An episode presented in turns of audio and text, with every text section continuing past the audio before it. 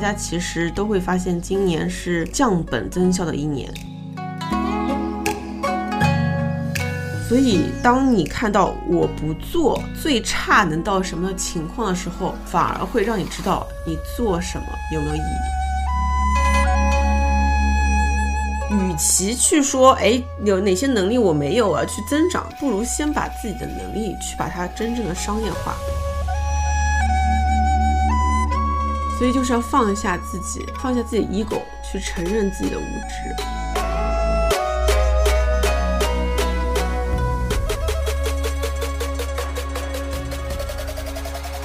温柔一刀是一档刀法旗下关注新品牌新营销的播客节目。刀法是全球品牌的营销智库，我们的使命是成就中国好品牌，带领走向全世界。做品牌找刀法。如果你是品牌人、营销人、广告人、创业者，并且想在品牌营销领域精进自己。欢迎添加刀法杠二零二二，咨询我们的两万家品牌操盘手俱乐部会员服务。Hello，大家好，我是刀姐 Doris。首先想给各位听众拜个晚年，祝大家兔年安康，新年行大运。这一期温柔一刀呢，是我在农历新年的第一期播客，它比较特殊。因为嘉宾就是我自己，那我今天想给大家盘点一下我的二零二二年，也给大家盘点一下我看到的品牌营销人的二零二二年。呃，因为这一期播客其实我也没有怎么写提纲，所以我就说到哪儿是哪儿吧。首先，品牌营销圈的二零二二年，其实我觉得今年是大家应该感触非常明显的。今年没有什么风口，没有什么太多的热点。你如果回想起来，今年其实也就发生过这么几件大事儿。比如说年初有一个小满，小满大家还记得吗？当时是呃会发现有一个奥迪的广告片，其实是跟抖音某博主用的文案是一模一样的。那现在回想起来，好像这已经像是几年前的事儿了。然后后来东方甄选的爆火，再到钟薛高，每到夏天的时候就会被说为是雪糕刺客。上热搜，不知道明年会不会要依然发生。然后就发生的是李佳琦翻车，然后下线了。然后紧接着其实就是张兰、汪小菲事件等等。其实今年对。品牌营销圈来说是一个非常大的打击，因为无论是我跟许多大品牌去合作，还是一些新锐品牌，大家其实都会发现今年是降本增效的一年，因为我们会发现今年先是一开始年初上海物流的这个情况。所以造成许多影响，再到年底突然之间放开，所以今年许多市场的同学其实是应接不暇的。比如说前两天我刚参加了一个，呃，一个非常大的外企企业，他们年终总是会把一年的做的所有的广告创意去做一个。呃，大型的复盘和评奖，他会请到我每年都去给他们内部的创意去做评奖的时候，我会发现他今年的广告创意的数量其实就比往年会大量的降低。而且呢，今年很多的创意其实都是围绕在疫情这个关键词中间的。呃，其实说到疫情这件事情，反而啊，呃，我们会发现今年上海是全球关注的一个关键词。所以，呃，反而在这种时候，如何把这样一个社会性的一个话题，在这样一个全球都关注的呃一个焦点的这样事件的关闭和打开中间，去给予消费者、给予用户一些信心，其实是至关重要。就比如说昨天，呃，江南春老师就跟我说到，他说他想到这么一个 idea，其实有几个品牌都会用，是当上海。放开那时候复苏的时候，其实很多品牌都可以做的一件事情，就是把上海回来了这样的一个非常大家非常希望、希望喜闻乐见看到的东西，去做成啊品牌的标语，并且联动一些线上线下的一些活动。啊，凡是到我们的门店里面，在上海回来的这段期间，我们都会免费送一些什么的小礼物，用这样的一些方式来帮助这个城市的人民找到一些信心，让品牌这样的一些能量能够注入到。用户的生活中，其实这是一个比较好的切入点。那如果我来看今年营销圈正在发生什么的变化的话，我觉得有几个是非常明显的。第一个呢就是降本增效，第二个呢是全域经营，第三呢是以人为本，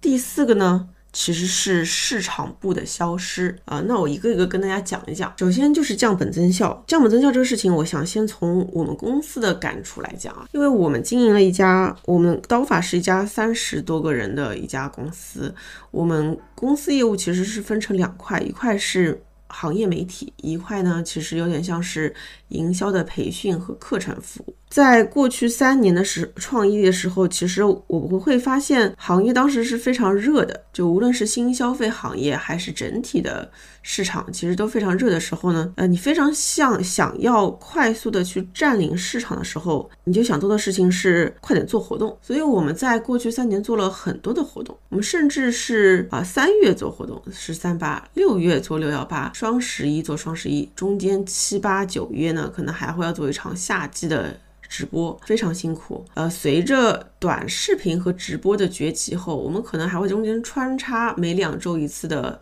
线上直播。其实行业是非常卷，然后同时呢，我们也会花很多的钱去做呃一些周边啊等等的。那在今年在这种情况下呢，我们反而发生一件事情，就是我们去研究我们很多做的活动和数据的时候，我们会思考的是。哎，其实不做这些活动的时候，其实我们的数据是怎么样呢？其实从来没有看过，所以这时候就会发现，很多时候你其实是用活动时候的热闹去弥补的是你平时日常的不足。这是我自己作为一个品牌营销人会发现我自己身上的一些劣根性。其实是平时，如果你日常每一个经营动作都做得非常高效率、非常不脱节，你其实没有必要做那么多的营销活动。而每一次营销活动，其实都是在为后面很多时候去做一个预支。你回望说，二零一九年到二零二一年，我们都会发现，哎，双十一预热期越来越早了。然后直播让每天都像双十一，那在这种情况下，行业真的是变好了吗？其实会发现，你只是在把你的基本功，就是你的基本功，所谓的是你是不是在创造真的用户需要的好产品。所谓的好需要的好产品啊，它不是说我今天上抖音卖一卖，哎，我就卖的很好，但是隔两天会发现 ROI 就开始巨降，是不是这个产品？我们以前有个叫 Evergreen 的产品，就是这个产品是常青的。它隔了几年，它可能流量上上下下，但是它依然在那儿的，才是一个稳定的好产品。所以今年在没有风口、没有这些流量起起伏伏的时候呢，或者说流量骤减的时候，大家都回归本质了。什么叫回归本质？回归本质就是你是不是有一个稳定的业务？这个业务是在你不去做大活动、不去做大量的流量投放的时候，你依然有稳定的自然流量，用户会选择来买你。在不被营销促销所影响的时候，他是不是在他的心智里面仍然能想到你去买你，并且没有折扣的时候也愿意选择你？那所以在这种情况下呢，所以我碰到好几个品牌，大家都是做的是今年是保利润，而不是去做增长啊。这是什么一个概念呢？就是我们会降低原来做的许多大量的投放，然后去看在没有投放的时候，我们的业务是不是仍然稳定的。能在做产出，然后在没有活动的期间去计算我们一个产品的毛利啊，然后它的交履约成本、它的营销成本，去算一笔账，看它是不是一个本质来说是个健康的产品、健康的业务。然后在这个健康的基础上，再慢慢的叠加用户、叠加流量，去做一些品牌的动作啊，所以。这是一件非常好的事情，就在我看来，降本增效。我们乍一听啊，会觉得可能是呃，是不是公司要裁员了，然后营销预算要骤减了，等等等等。但其实回归本质来讲的是，重新回到消费品第一天，它其实就是算你的这个产品，它是不是是一个啊利润率、毛利率本身就够高。那你的毛利率如果不够高的话，你其实根本没有办法留下来一些预算去养你的团队去做营销投放。就比如说，呃，像服装行业的话，你需要花大约百分之五到百分之十在营销费用上，那你还需要花百分之二十至少的费用是在你的员工管理上，那还有剩下还有百分之至少百分之五到十的履约成本等等。所以，如果你不留下百分之至少六七十吧。的毛利的话，其实你很难去，因为我还没考虑到管理层的一些成本嘛，那所以你很难去有剩下有很很好的利润。那回归到，如果你要有那么高的毛利的话，那你的产品是不是用户愿意为你这个产品支付这个溢价？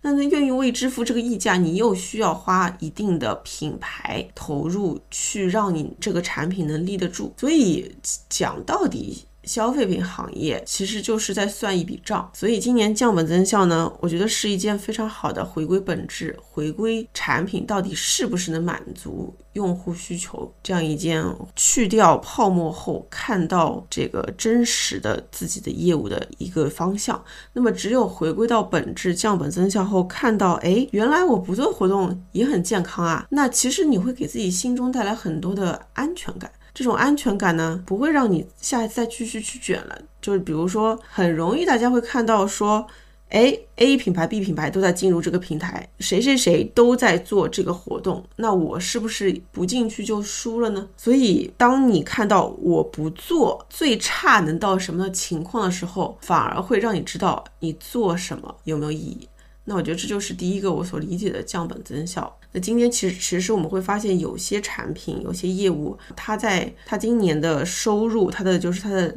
流水其实是跟去年差不多的，但它因为降低了营销成本，所以它的利润反而是变好了的。那这种其实就是比较好的业务，因为它在过去几年其实已经打出了，无论是它这个品牌、这个产品，还是它的品类的心智。那接下来它只需要继续继续去经营它的产品，围绕它的好的、已经满足用户的一些需求的产品，再继续去做延伸就好。然后这是第一个降本增效，第二个其实就是全域经营。所谓权益经营，其实大家记得吗？二零一九年的时候，嗯，那时候我们刀法写了一篇文章，就是今年人人人都开始做微商了。其实那时候开始。是鉴定了私域这个概念的火起。那私域刚开始这个呃关键词，其实大家都是质疑的。它不就是换了一个平台继续卖货吗？本来是在天猫卖的，你现在带到微信里面生态里面继续去卖。那当时其实微信也很急啊，因为在微信里面卖钱，微信是收不到钱的，所以微信当时也顺水推舟推了许多企业微信、小程序、智慧零售等一系列的业务。那随着私域刚开始大家非常火的。去去把人用卡片去都导到呃微信里面去，你会发现很多品牌都开始有自己的社群，开始在自己的朋友圈卖货了。也其实大家也死了一波，因为大家会发现说，哎，私域进了朋友圈以后，原来还需要大量的运营的，因为这些人如果不运营，又变成了死粉。人死粉又开始删，那嗯，其实刚开始有很多的品牌是进了这样的一个坑的，进了一个误区，就是认为呃只是换个地方卖货，但其实后来大家会发现，私域的本质是跟用户的一个关系的经营，不只是说我就只是发朋友圈卖货而已，你还需要去维系你的一个人设。你是一个什么的人格？你跟用户平时怎么维系感情？如果你不去在这个跟用户关系里面去存钱的话，你没有办法去从里面去取钱。其实本质上品牌就是这么一个道理，就是要跟大家维系感情，维系感情，同时一起创造价值，互帮互助，互相双利的方式。那么二零一九年是私域的开始，那随着二零二零年、二零二一年，其实私域在进入许多基建的搭设的情况啊，无论是行。里面的一些 SaaS 的平台啊，比如说易客啊，啊，或者是我的好朋友剑锋，它的这个零一啊，大家都开始为私域去搭建更多自动化也好啦，或者背后工具的基建啊，包括我们还有经常合作的是艾克，那艾克呢之前也是帮助完美日记去做的。那在这个基建搭设，然后并且腾讯其实也在做一系列的朋友圈广告啊。小程序啊，如何线上线下打通的这些基建的布设完了以后呢？二零二二年其实非常明显的就会发现，大家已经看私域不只是觉得它只是在微信里面卖货了，大家会发现微信的这个这个微观的私域其实可以拓展为一个泛私域的概念。所谓泛私域，就是如何真的把用户当成人，或者把用户能够看到他背后的行为路径，能够真正的拥有用户的数据。所以在在这样的一个思维下呢，我们是找到的是背后真正的人，找到真正的人的时候，他不在于拘泥于你到底在哪个平台，你其实，在任何平台你都是我们的用户，所以全域这个概念其实越来越火了。那无论今天是在天猫，是在小红书，还是在抖音，还是在我们的微信朋友圈，或是在我们的线下门店。本质上它都是一个人。那么，所以。它背后呢的关键是啊，我其实，在很多个演讲上都说到，是从原来你你从动销去从渠道去网点销量的这个维度，转而去关注的是背后到底我们有多少个活跃的用户，有多少个会员。他们在我们这里产生了多少的生命周期价值？而我们获取这些用户在哪些平台，用什么方式、什么样的成本去获得它是最高效率的？以及获得这些用户后，你要维系这些用户，你要跟他产生的这个情感的存储，你是需要投入的。那如何投入，并且如何去衡量用户跟你之间的关系？其实你可以去衡量所谓的互动数也好啦，或者是亲。密度也好，或者 NPS 也好，都是去衡量人跟品牌之间的关系。所以从获客到关系运营，再到用户的复购和生命周期价值的运营，它它其实越来越像互联网平台当年我们做的方式，就是 AAR 那套了。互联网是真真切切在从底层的思维里面正在改变消费品的经营的路径。那么从这个全域经营本质上来说呢，我就会把它做一个比喻，其实就像是你是。一个呃渔夫，你要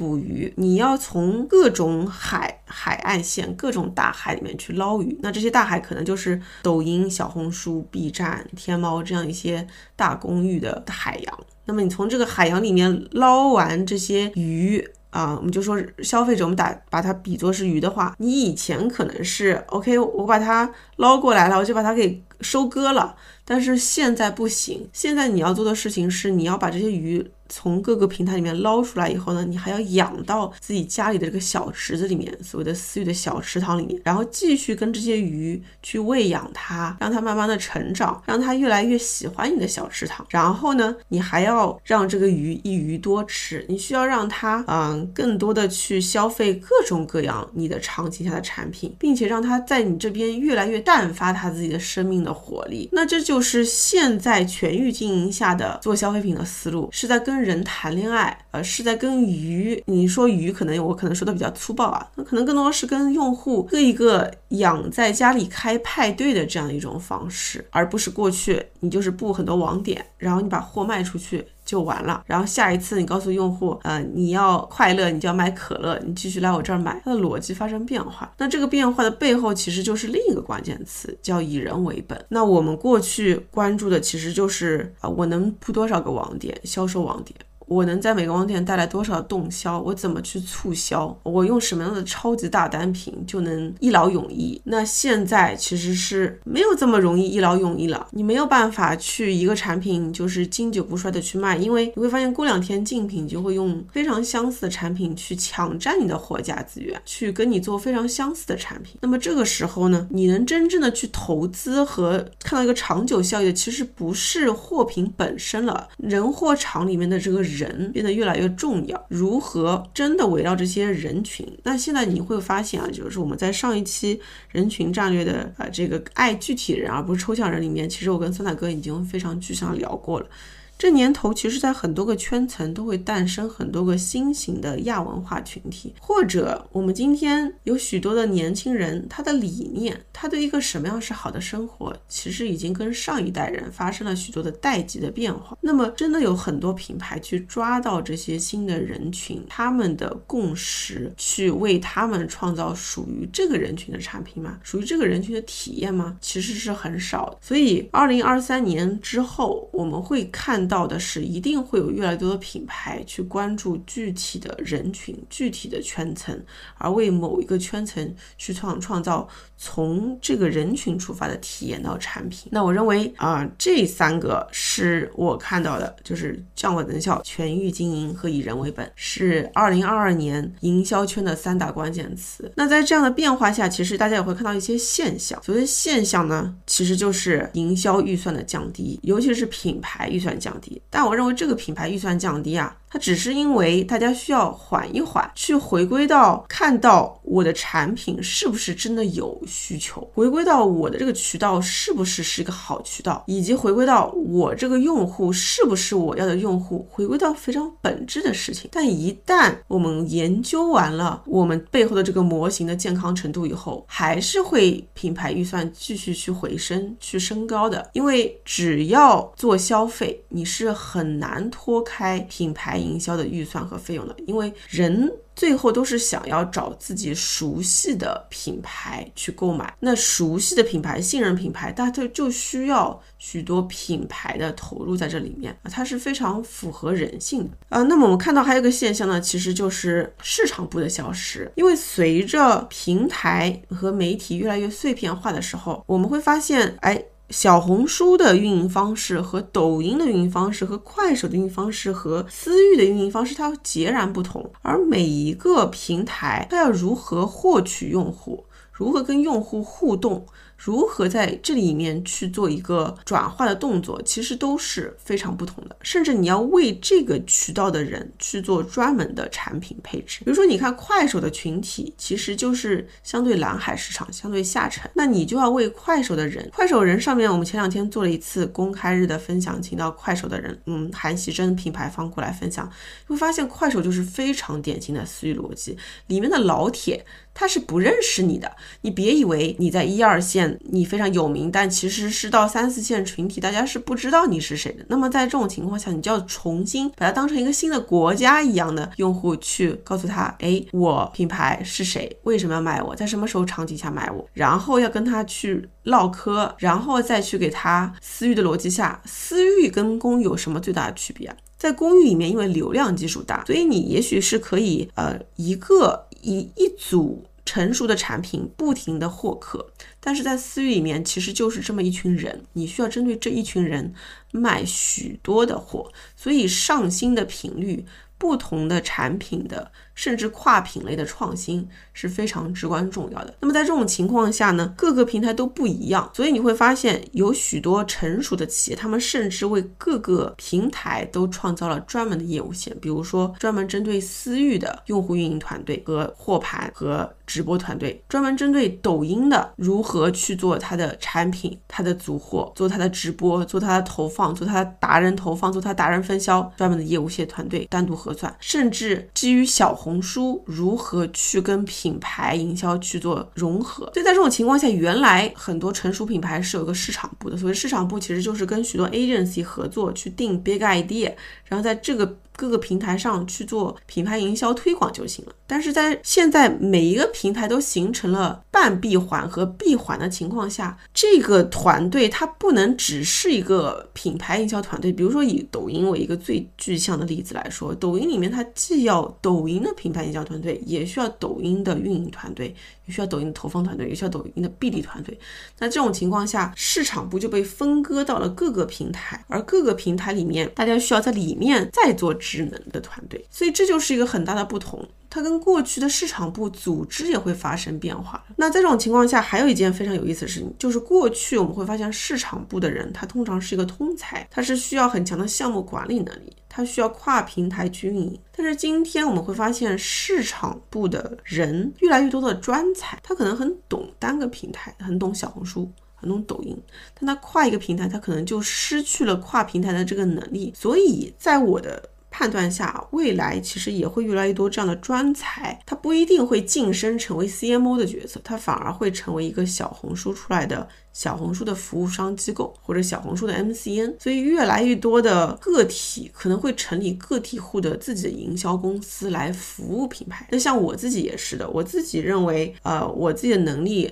后面在一个新的公司里面，他可能只还只是天花板是个 CMO 的角色，因为我的很多能力都是在营销推广上面的。那所以你有两种路径，一种呢就是你会从 CMO 变成一个 CEO。你就需要去学会如何做商业的逻辑，如何做产品，如何做运营，去操全盘。那还有一种呢，就是我把我自己的很擅长能力抽离出来，变成一家以我能力为核心的公司。那我觉得其实这些都会看到，陆续大家会看到，二零二三年。以后啊，啊，会看到越来越多企业它回归本质，然后它去计算它背后的效率模型，它会甚至每一个产品都有专门产品的单独核算的产品经理啊，然后。大中台和产品前台的这样的架构，或者你也会看到说，品牌营销人他的晋升路线，从原来你想要不停在公司里面晋升，变成了自己出来开自己个体户公司。我觉得其实是会看到许多的生态型的发生的变化。那以上呢，呃，就是我看到的营销圈的几大变化。那么刚刚跟大家讲完了二零二二年我对品牌营销的几个核心关键词，那也跟大家复盘一下我自己个人作为一个。创业公司的小老板，我在二零二二年其实自己发生的一些变化和我自己的一些关键词吧。其实二零二二年对我来说非常有意义的一年，因为这一年我觉得我们公司发生了许多非常健康正向的变化。第一个事情呢是，呃，我今年其实失去了许多的老员工。我相信很多人可能也听说过，呃，我们刀法早期其实有一些呃员工。包括喵四等等，在告别了这些人以后呢，其实呃也，我觉得也算是结束了我早期不成熟的创业的一点零阶段。因为早期创业的时候你是怎么做呢？其实就是你也没有很想得很明白，你大概就是觉得你有一个使命，你想要颠覆营销圈，你想要成就中国好品牌，然后到底是那是用什么样的方式去成就，其实是一个问号。我想要去探索出来。第二个就是到底和谁一起去成就，其实你也不确定，你只能两件事做两件事情。第一个事情呢，就是找到呃你的好朋友，然后问他们想不想跟你一起做这个事情。第二个呢，就是你吸引一群你的粉丝，那群很喜欢你的人，他们可能只是被你的人格魅力或你的光环吸引。但适不适合跟你一起走到很远，是不是能成为你的战友，其实大家都不确定。所以在这种情况下呢，我早期一点零的团队，在我看来是一群非常有爱，也帮助刀法从零到一的。但是大家其实是因为喜欢我而来，并不是说，呃，真的都想要一起成就中国好品牌，或者他的能力是跟公司相关的。其实，在这种情况下，有好也有坏。好处是大家其实都非常有爱，坏处就是你很难真的把每个人放进一个明确的岗位里面去，很多的职责边界都是模糊的，就是是非常嗯相亲相爱的一家人。所以在这种情况下，呃，自从有了美籍的组织顾问以后，就会一直帮助我去复盘，说刀法人到底是什么样子的。我们的价值观是什么样子的？就是价值观这件事情，原来是觉得非常虚的。后来我会发现，价值观其实就是我们公司的人，尤其是以我为核心的做事的风格和偏好。我这样理解可能也有一些偏差。我相信在后面创业的时候会越来越了解。就比如说，呃，我自己是一个比较说话比较直接和简单的人，然后我非常的自我驱动。然后，但是呢，我在管理上其实相对的比较薄弱，嗯，然后所以在这种情况下，我们公司价值观就是真诚、坦诚、自我驱动。我们不喜欢搞事情的人，我们不喜欢抱团取暖的小群体的人，我们不喜欢大公司病的人，就是这个事儿条条框框写了很多 PPT，但它就是落地不了。在这种情况下，价值观其实就是找一群跟你能气味相投的人啊。同时呢，我们会不停的去想我们的核心的能力到底是什么。比如说，我们公司核心的一个很大的一块板块是内容的话，那我们其实就是需要内容能力非常强的人。那是什么样的内容能力？其实光说内容能力有很多种，文字内容能力。公众号内容能力、研究能力，还是是把它内容能够写出爆款传播的能力，还是是要做成直播型内容的能力，还是要做课程型内容能力？其实是有很多种不同的内容能力的。那所以要倒推这个能力去想，你到底是要的什么样的能力值？今天什么样的公司有这样的能力？在这样一步一步一直倒推自己的价值观和自己的需要的能力了以后呢？其实找的人就会越来越精准，越来越好，越来越正循环。好的人进来又会再一次带动公司，让更多的人去进步。所以这是我的第一个成长，其实就是从团队的识人用人判断上。那么在这个用好人之前，其实还有一个很关键点，就是对自身业务的了解和对自我的判断。之前我一直觉得公司需要快，我总觉得快是很重要的。但我后来发现，快也没有用啊。这年头你做的快，会有很快的增长吗？其实也不会，因为现在的大环境就是这样。包括我们的这个业务形态，它其实就是需要慢慢的养。那在这种我们慢的时候，你招来非常狼性的，需要快速去。比如说很非常野的销售的话，其实对我们公司并没有好处，他也不舒服，我也不舒服。所以在这种对自己的业务的天花板也好啦，或者自己的本质理解清楚了以后，你就会更加自洽。自洽了以后，你就会找到更加自洽的人。然后还有一件事情就是我第二点，我看清楚了我们公司真正的商业模式。其实我在之前的播客里面说到过，我公司其实尝试过很多种商业模式。社群商业模式、课程，然后媒体，包括我也做过创始人的这种类似于混沌的私董会这样的创创始人俱乐部，然后包括我也做过企业内的咨询，甚至一度其实是想要搞投融资相关的工作，呃，也也尝试过猎头。我觉得人不尝试，你真的没法死这条心。尤其是我们这种刚开始创业的人，总觉得自己什么都可以，但随着全尝试过，有一部分失败了。有一部分能做下去以后，再去看这个利润模型，你就会发现其实很简单。我们公司商业模式核心就是两件事情，一个就是做行业媒体、品牌营销圈新的品牌营销，就是数字化媒体下的品牌营销的行业媒体。我们做得非常好。第二件事情就是，大家过来都是想在我们这里学习品牌营销的，其实就是培训，就是课程。其实这两件事情是我们最核心、最擅长，用户对我们也有需求和认知，有心智，我们自己又非常有能力去做的这两个模式。与其去做很多种业务，其实他们的背后都有不同的能力。比如说猎头本质背后是需要是对人的判断能力和人的匹配能力。和客户管理能力，那这些能力我们到底有没有？那对于业务的了解和对自身能力的了解，了解了以后呢，我就能更好的去判断说什么事情其实就是，你知道有些事情你自己做，你就会发现你天生就很擅长，你甚至能一直做下去，你可以源源不断的做下去。比如说做内容这件事情对我来说，就是研究品牌，就是我很喜欢，然后做内容。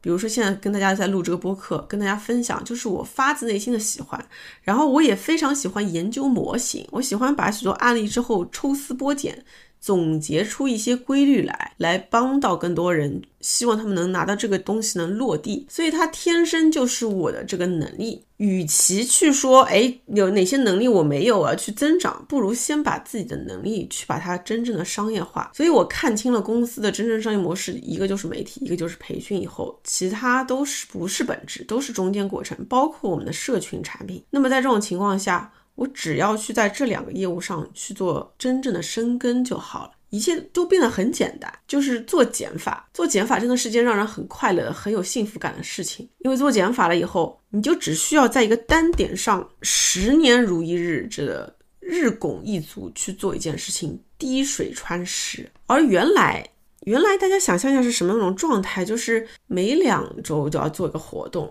然后动不动呢就要打个鸡血，然后。一会儿看到那边有机会，又在那边去去做一个创新，这儿要做一个突破，同时公司开了好几个项目，一个都做不好，所以这一阵操盘猛如虎，一看比分零比五的状态，我已经受受不了了。所以今年虽然风平浪静，但我一个小老板看来啊，真的是能够回归本质，看清楚当这个潮水退去后，什么才是大家真的想要的。那这是第二件事。啊，那么所以在我看看到我们公司其实本质上就是一家小而美的慢公司的时候，然后核心又是内容，又是好的课程产品，它其实是非常产品驱动。那这个时候要做好好的产品，需要很强的心力。我了解到需要很强的心力的时候呢，我就会发现我不应该这么忙，我应该花的时间是在跟全球的品牌去做交流、去做研究、去看书。所以我一半的时间应该待着，就是发呆，就应该去玩儿。去跟人聊天，去休假，还有一半时间去管公司。而公司的管理，其实我也可以找到一些业务的核心层来帮助我去管理。所以我不需要很多的高管，我需要很强的核心团队来共同跟我一起分担风险和分享背后的收益。那我自己呢，其实要花的时间是。最难以替代的，也就是对品牌本身的研究和产生最好的内容，用这个内容再去倒逼团队。你们知道这种感觉有多爽吗？就是这种感觉，就是觉得，哎，这事儿我又喜欢又擅长，而且又能很轻松的去做。那为什么我不能把这事儿就慢慢的好好的去把它做好呢？所以，所以发现这件事情以后，我发现啊，就是。我开始放下了我的执念。所谓的执念，就是你很想要抓住各种样的机会，你不想要错过，你不想 formal，你不想 fear of missing out，你。你想要成功，你想要改变世界。我前两天听了那个脱口秀段子，他说以前的梦想是想要改变世界，后来发现我靠改变不了，后来他就把他的梦想变成了孝敬父母，发现孝敬父母也做不到，最后就想为自己负责。但但凡但是就算为自己负责这件事情都很难。那所以二零二二年呢，我自己的欲望看着自己欲望一点一点一点一点在往下走，就是会发现自己就是个普通的凡人，可能改变世件事这件事。情呢，我没法，我我可能真的没法做到，但我可以在每天一点一滴、一点一滴一滴里面去做一件很微小的事情，可能就是做好一个课，可能就是写好一篇篇的内容，在这一点一滴里面去找到我的幸福感，为自己的快乐负责。我反而觉得这种方式可能会真的让我最后能够成就中国好品牌吧。所以当我放下我的执念的时候，生活的幸福感就回来了。呃，然后呢？当我把自己的就是自己的 ego 放下，觉得自己就是个凡人，开始能珍惜自己的好的时候，我也能发现别人的好了。我开始能发现，哎，原来每个人其实都有。都是凡人，但每个人都有他自己的闪光点。那我就把我需要跟我互互补的闪光点的人带进来，让大家一起求同存异，彼此尊重，大家一起做一件很简单的、每天重复的美好的这件事情。我们也不要找一些非常欲望非常大、需要改变世界、改变世界你就去更大的公司去改变吧。但在我们这里，我们就是日拱一卒，做一件很美好的、微小的事情。其实这这句话我说了很久了，但是是今年。真的风权停了以后，你才有勇气去看到你可以不做，你可以选择不做。呃，另外呢，刚刚说的其实都是公司啊，那我再说说我自己个人和家庭吧。我的宝宝现在一岁半了，然后呃，我和我老公还有很多在磨合的。东西关于人如何做个妈妈，如何做个妻子，其实还是我一个新的非常